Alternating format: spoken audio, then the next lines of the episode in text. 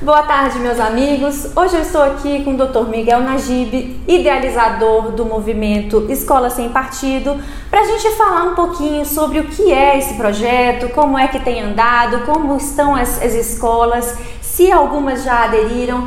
Então, apresento o Dr. Miguel Najib e a gente vai falar agora sobre. Dr. Miguel, é, como é que surgiu essa história desse movimento, de, de toda essa questão da escola sem partido? Bom, surgiu já há bastante tempo, desde 2004, que o movimento Escola Sem Partido, de maneira ainda muito incipiente, começou com uma página na internet. E começou com o objetivo de dar visibilidade a um problema que eh, muita gente sabia que estava acontecendo, mas que não havia ainda provas é, é, de, de que o problema tinha a dimensão que efetivamente já tinha em 2004. Quando nós criamos Escola Sem Partido, como eu disse, para dar visibilidade ao problema da doutrinação, é, essa, essa, essa prática já estava inteiramente disseminada por todo o sistema educacional. Já em 2004, as escolas e universidades estavam completamente tomadas pela esquerda, especialmente pelo PT, que, que estava e continua ainda, nos últimos 40 anos, mais de 40 anos, continua usando as escolas para fins de propaganda ideológica, política e partidária. E como é que vocês identificaram esse, esse problema, que na minha opinião é um problema, e como é que, como é que você se associou e realmente decidiu andar para frente com Escola Sem Partido, que eu acho que é um projeto realmente importantíssimo? Olha, na verdade, a ideia não é original. Não fui eu que tive a ideia de criar uma página para documentar o problema da doutrinação eu aproveitei uma ideia que na época eu havia visto numa página, num site americano, que tinha o nome de No Indoctrination, não, não, doutrinação, não a doutrinação, digamos assim. E, e, e eu, sabendo que o problema existia no Brasil, porque eu havia passado por ele como estudante, meus filhos todos haviam passado por ele, é, eu decidi então criar essa página para documentar, para criar uma espécie de um acervo de provas é, para que, que pudesse demonstrar a, a existência desse problema e o alcance que ele tem dentro do sistema educacional. Porque o problema maior que nós é, tínhamos então era provar que isso existia. Porque essas coisas, esses abusos ocorrem no segredo das salas de aula. Então, é, a, a, primeira reação dos nossos adversários, né, e ainda hoje, por incrível que pareça, tem gente que, que, que diz isso, é nos acusar de paranoicos. São os paranoicos do Escola Sem Partido, né? Como se o que a gente estivesse eh, eh, denunciando fosse uma alucinação. E, e, e, na verdade não é. Existem hoje, graças ao trabalho do Escola Sem Partido, toneladas e toneladas de provas eh, de que nós estamos diante de um câncer já em estado, há muito tempo, em estado de metástase no sistema educacional. Sim. Existem pessoas que, que falam né, que, que o Escola Sem Partido é, é, uma, é uma vontade, um desejo de censurar os professores em sala de aula e também de fazer com que o pensamento crítico seja bloqueado. O que, que o senhor pode explicar para a gente, para que as pessoas entendam que não é isso? Bem, na verdade, para que as pessoas entendam que não se trata de nenhuma tentativa de censura, né, é preciso, antes de mais nada, conhecer a proposta do movimento Escola Sem Partido. É, e, e, o movimento propõe, o que a gente propõe é a aprovação de uma lei que torne obrigatória a fixação de um cartaz nas salas de aula do ensino fundamental e do ensino médio. Nesse cartaz estão os seis deveres do professor. Né? Por exemplo, o dever do professor de não fazer propaganda político-partidária em sala de aula. Né? Uh, o dever do professor de não perseguir alunos que discordem das suas opiniões em matéria de religião, de ideologia, preferência política, ideológica partidária. O dever do professor de respeitar o direito dos pais dos alunos sobre a educação religiosa e moral dos seus filhos. Bom, é, então nos acusam de estarmos censurando os professores ou de estarmos defendendo uma censura ao professor para que os professores não possam fazer propaganda político-partidária, por exemplo. Mas eles já não podem fazer isso. Nenhum professor tem o direito de usar a sala de aula para fazer propaganda político-partidária. Esse direito não existe. E ele não existe por uma razão muito simples, Thaís. É que um professor em sala de aula não tem liberdade de expressão. Se ele tivesse liberdade de expressão, ele poderia fazer propaganda político-partidária, ele poderia fazer catequese religiosa, ele poderia, enfim, é, é, é, ficar contando piada, recitando poesia. Porque liberdade de expressão é o direito que você tem de falar qualquer coisa sobre qualquer assunto. Em compensação, se um professor tivesse liberdade de expressão em sala de aula, ele não teria que ensinar a matéria. É verdade. Não é verdade? Então, é, é, por isso é que é completamente absurda a alegação de que o Escola Sem Partido pretende censurar professores, porque censura é cerceamento à liberdade de expressão. E a liberdade de expressão não existe em sala de aula. Então, é, até do ponto de vista assim, da, da, do, do, do é, é, jurídico, é, um, é, uma contradição em termos alegar que o Escola Sem Partido tenta censurar professores. Porque se o professor tivesse direito ali, como o professor não tem direito à liberdade de expressão, logo não pode haver censura. Sim. É, Algumas pessoas estão é, falando também que, na verdade, não falando, gravando os professores e doutrinando alunos né, nas salas de aula. O senhor já recebeu muitos desses vídeos? Muitos, muitos. Né? E o que está sendo feito com isso? A gente Olha, consegue chegar até esses professores? Existe alguma forma de, de, de fazer com que esses professores que foram filmados não coloquem mais a, a doutrina nas suas aulas? O que acontece é o seguinte: quando um aluno aluno é, filma um professor ou grava um professor, não precisa ser imagem, pode ser apenas o áudio.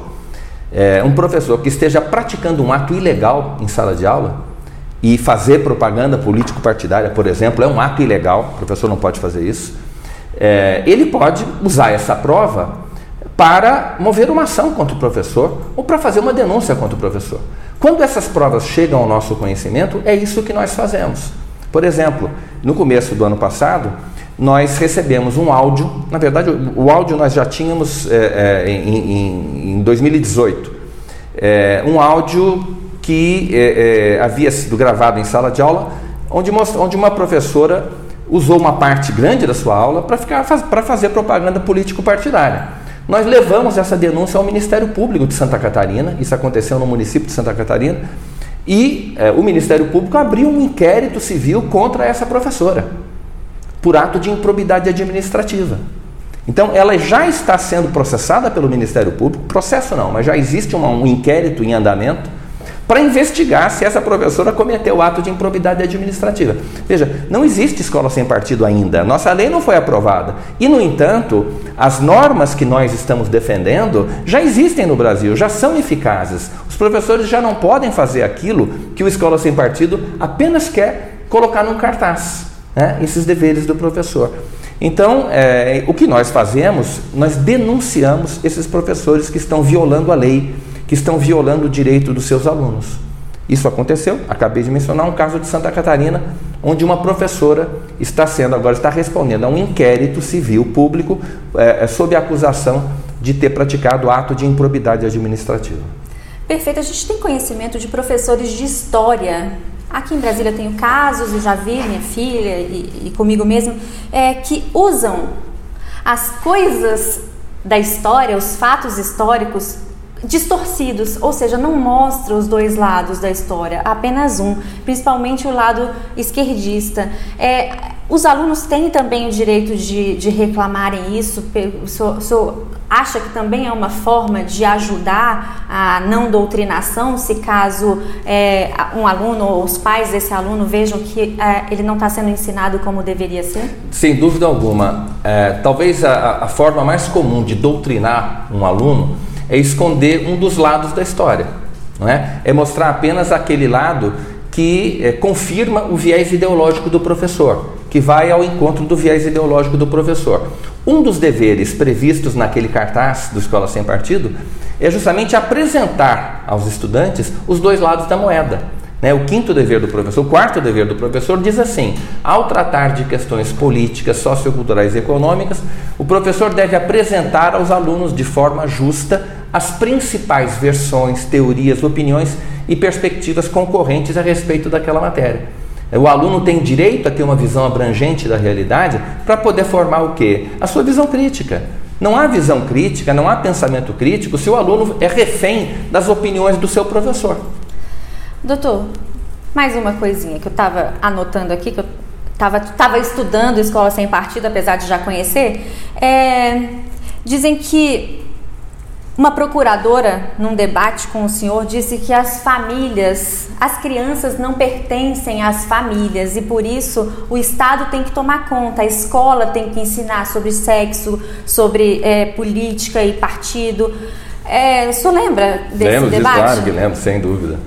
O que, que o senhor pensa sobre essa afirmação? Ah, é, uma, é um delírio é um completo delírio, é uma, uma alucinação dessa, dessa procuradora da República, que é uma militante disfarçada de membro do Ministério Público, né? uma militante ideológica, partidária. Ela usa o cargo dela para promover as suas próprias preferências ideológicas.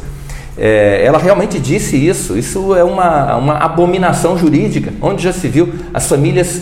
É, é claro que as famílias não pertencem aos, ao, ao, ou melhor, as crianças não pertencem aos pais como objetos, né? Mas a lei garante o direito dos pais sobre a educação religiosa e moral dos seus filhos. São os pais que têm o dever, o ônus né, de educar os seus filhos, de criar e educar os seus filhos menores, como está no artigo 229 da Constituição. Então é uma alucinação, essa, essa procuradora da República é uma militante é, e agora, graças a Deus, está é, é, mais, mais sossegada no cargo dela. É, espero que continue até acabar o mandato, que deve, isso o que deve ocorrer talvez em meados deste ano ou, ou do ano que vem, agora não tenho muita certeza. Esperemos que ela fique quietinha por lá. É, tem uma conversa aí também que o governo não dá educação porque a educação derrubaria o governo. O senhor acha que faz sentido isso e que a escola sem partido vai fazer com que as pessoas entendam que o governo não é ruim, que essa educação? Eu não entendo por quê, doutor. Essa frase não faz o menor sentido. Para mim, nunca fez. Isso é uma tremenda bobagem, na minha opinião. É, eu acho que isso vem de uma, de, de um, de, um, de, um, de uma frase é, de, um, de um dramaturgo alemão, é o Brecht, Bertolt Brecht ele é que dizia o seguinte, ele definia o analfabeto político, né? Como, aquele, é como aquela pessoa que não se interessava por política.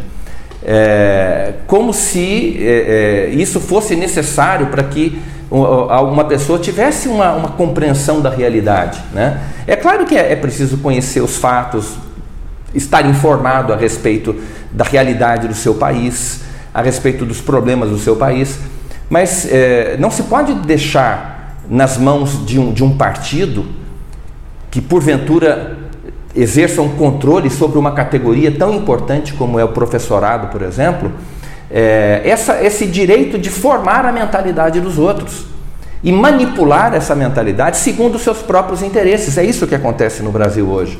Hoje você tem um partido político, um vamos dizer assim, um, um, alguns partidos políticos, sobretudo de esquerda, todos de esquerda e extrema esquerda, PT, PSOL, PCdoB, que é, dominam a máquina educacional do Estado.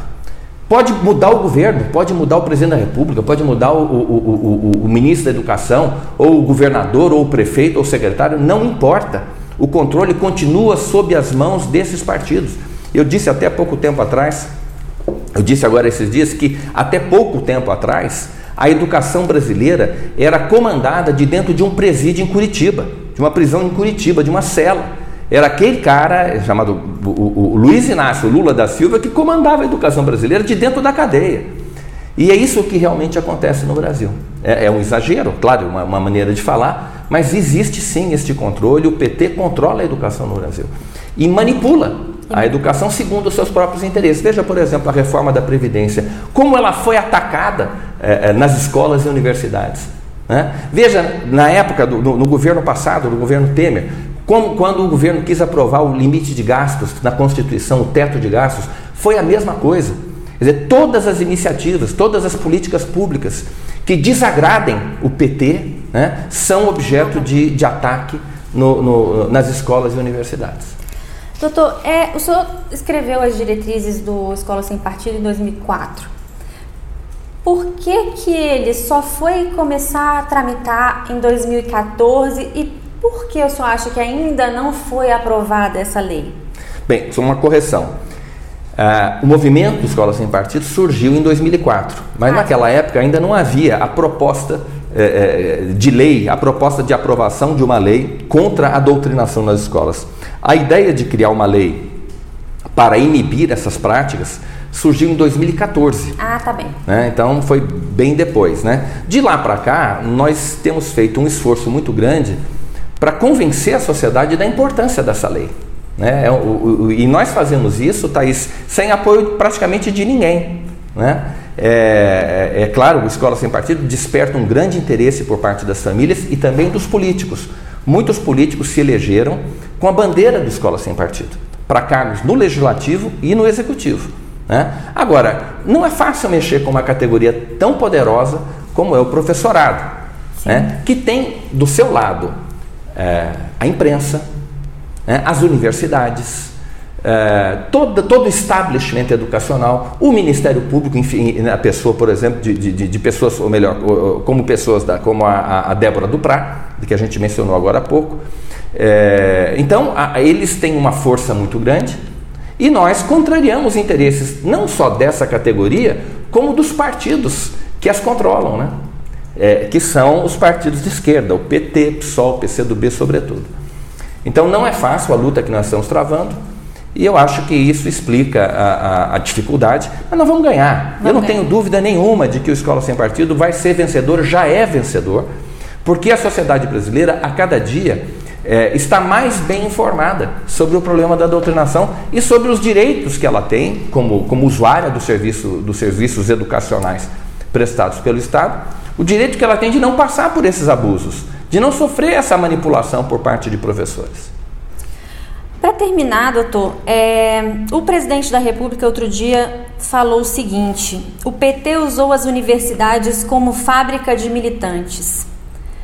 O senhor, aí ele, aí ele pergunta: vocês acham que é fácil é, mudar isso? E eu vi que vocês escreveram no, nas redes sociais. É fácil, pergunte-nos como. Exatamente isso. É fácil mudar é, é, essa realidade. Nós sabemos como fazer isso. Né? E nós queremos colaborar com o governo. O governo, não. Nós queremos colaborar com um líder político que pode mudar essa realidade, que é o presidente Bolsonaro. Ele tem força política para mudar essa realidade. E nós queremos colaborar com, com, com o presidente para que isso aconteça. Muito obrigada, doutor. Gente, eu conversei aqui com o doutor Miguel Najib. Eu espero que vocês sigam as redes sociais do Escola Sem Partido e ensinem as pessoas que uma escola não pode ter professores doutrinando as suas crianças e adolescentes. E claro, vamos ajudar esse movimento que é muito importante para a nossa sociedade. Muito obrigada, doutor. Obrigado. Parabéns pelo seu trabalho. Muito obrigado. Muito grata.